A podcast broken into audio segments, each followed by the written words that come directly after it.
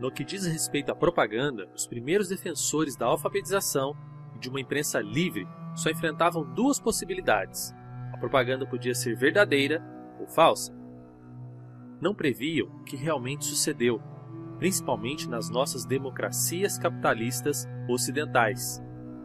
O crescimento de uma vasta indústria de comunicação de massa, que na sua maior parte não se preocupa nem com o verdadeiro nem com o falso, mas com o irreal, mais ou menos totalmente irrelevante. Numa palavra, não levaram em conta o quase infinito apetite humano por distrações. Desliga essa trilha. Que frase de efeito mais antiquada. Tudo bobagem. Coloca essa trilha aqui. Agora sim. A vida é bela, não é não? Vocês não acham máximo essas histórias de futuros distópicos? Palavra maneira, vou até repetir. Distópicos. Sabe, tipo 1984, do George Orwell. Mas isso é meio careta também. Melhor seria um Blade Runner. Não, não, não. Mad Max com Mel Gibson. Não, não, não. Matrix. Aquelas cenas com Keanu Reeves. Poxa, bota um pendrive na cabeça e sai lutando Kung Fu. Mas falando sério, afinal, esse é um canal sério. Papo reto. Vivemos em uma sociedade democrática, todo mundo se respeita, com direitos e deveres bem estabelecidos e assegurados, certo? Francamente, todo mundo aqui vai à Disneylândia, ninguém aqui imagina mesmo estar sob algum tipo de tirania. Isso aqui não tem nada a ver com a Coreia do Norte ou com aqueles filmes de Guerra Fria. Vamos ser sinceros, temos internet para ver o que quiser, temos melhores serviços de streaming do mundo, temos total liberdade até os melhores fast foods. Vai uma batatinha aí? Ah, e tem outras coisinhas mais. Sabe como é, né? Tudo liberado. O pessoal até finge que não, mas em qualquer esquina tem. Ah. Falando mais sério ainda, podemos até duvidar de nossos governantes, mas no fundo não nos sentimos tiranizados. Podemos duvidar das intenções de algumas corporações, mas gostamos dos seus produtos, dos seus programas. Sejamos ainda mais sinceros, podemos emitir opiniões numa boa. E além do mais, sádicos tirânicos como Stalin, por exemplo, ou o agente Smith do Matrix, esse cara dá medo, nunca permitiria um carnaval. Nunca! Carnaval é liberdade, cada um pertence a todos. O totalitarismo é coisa do passado, certo?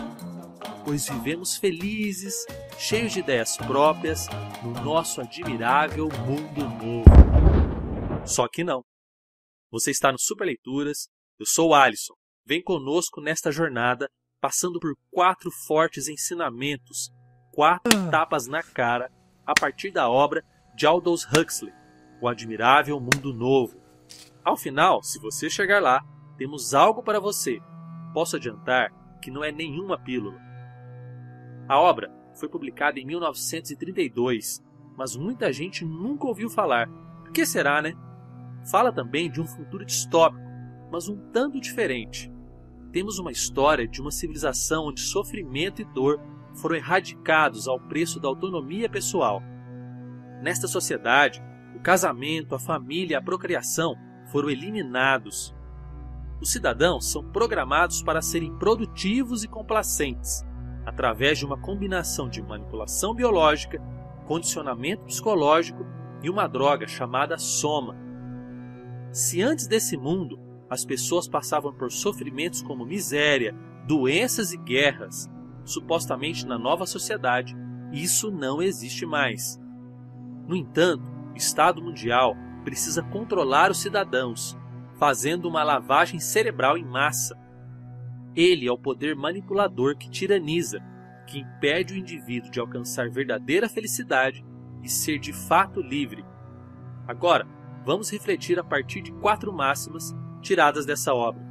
1. Um, até que o espírito da criança seja essas coisas sugeridas, que a soma dessas coisas sugeridas seja o espírito da criança e não apenas o espírito da criança, mas igualmente o espírito do adulto, e para toda a vida, o espírito que julga, deseja e decide.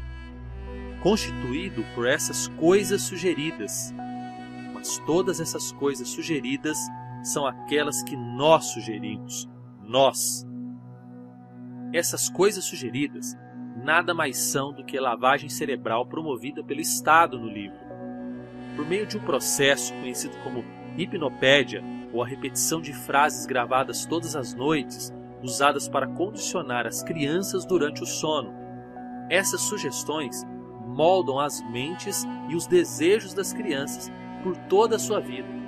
A repetição dessas frases sugeridas determinam o comportamento das pessoas.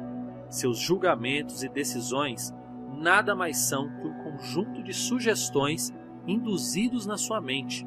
A personalidade é moldada pelo Estado.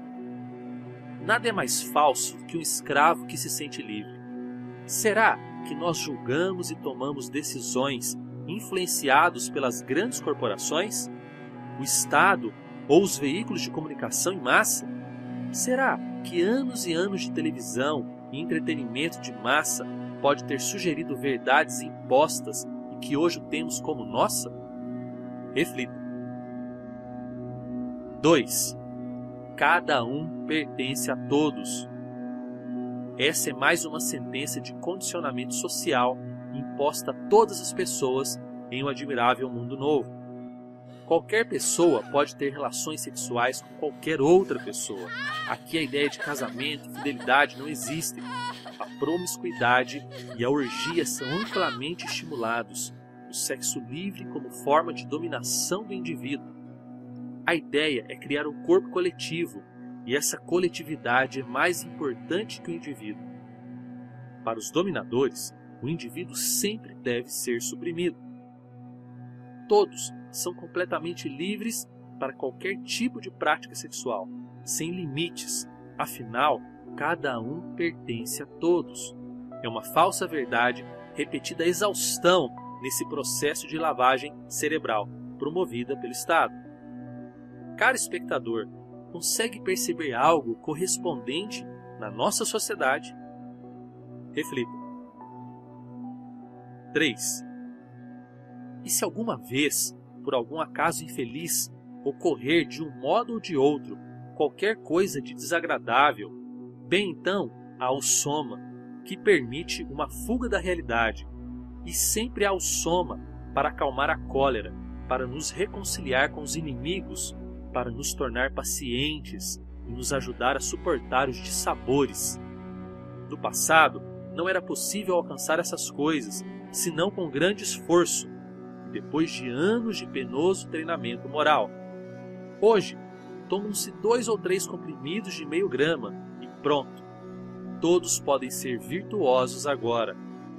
Pode-se carregar consigo mesmo, num frasco, pelo menos a metade da própria moralidade o cristianismo sem lágrimas, eis o que é o soma. Antes que você ache isso um tanto absurdo, pense por um instante como a sociedade lida com o sofrimento da vida. Queremos cada vez menos esforço e apenas conforto. Chega de contrariedades, cansaço, dor, dúvidas e desafios. No lugar da resiliência, uma virtude que precisa ser exercitada ao longo da vida para ser desenvolvida, você pode apenas tomar a sua dose de soma. E plim plim, como mágica está tudo resolvido. Que importa se você vendeu sua consciência? O que você escolhe? 4. O lar, a casa, algumas peças exíguas onde se apinhavam de maneira sufocante um homem, uma mulher periodicamente prolífica, um bando de meninos e meninas de todas as idades, falta de ar, falta de espaço, uma prisão insuficientemente esterilizada, a obscuridade, a doença e o mau cheiro. Quem gosta de deveres domésticos?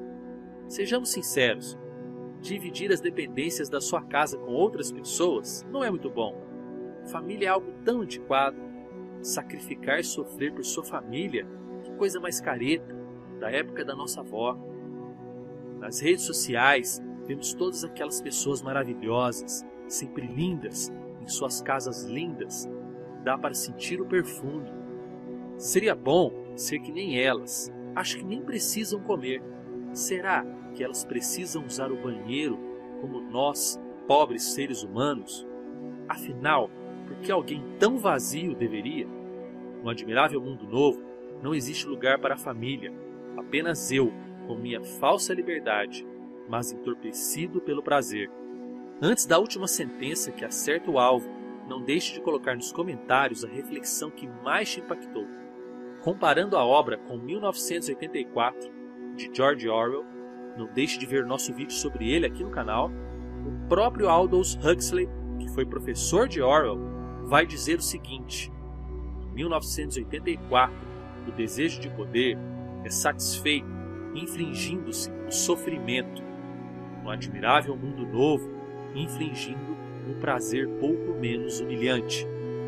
Agora responda se puder: você tem vendido a sua consciência em troca do prazer para deixar a zona da mediocridade e essa zona da distração, que, como vimos nessa obra, algo tão aterrorizante, caminhar rumo à excelência, nós criamos a Escola dos Pensadores. Para conhecer mais sobre ela, clique aqui, baixe nosso e-book e entre para a nossa lista VIP. Inscreva-se no canal e siga o Super Leituras no Instagram. Até a próxima!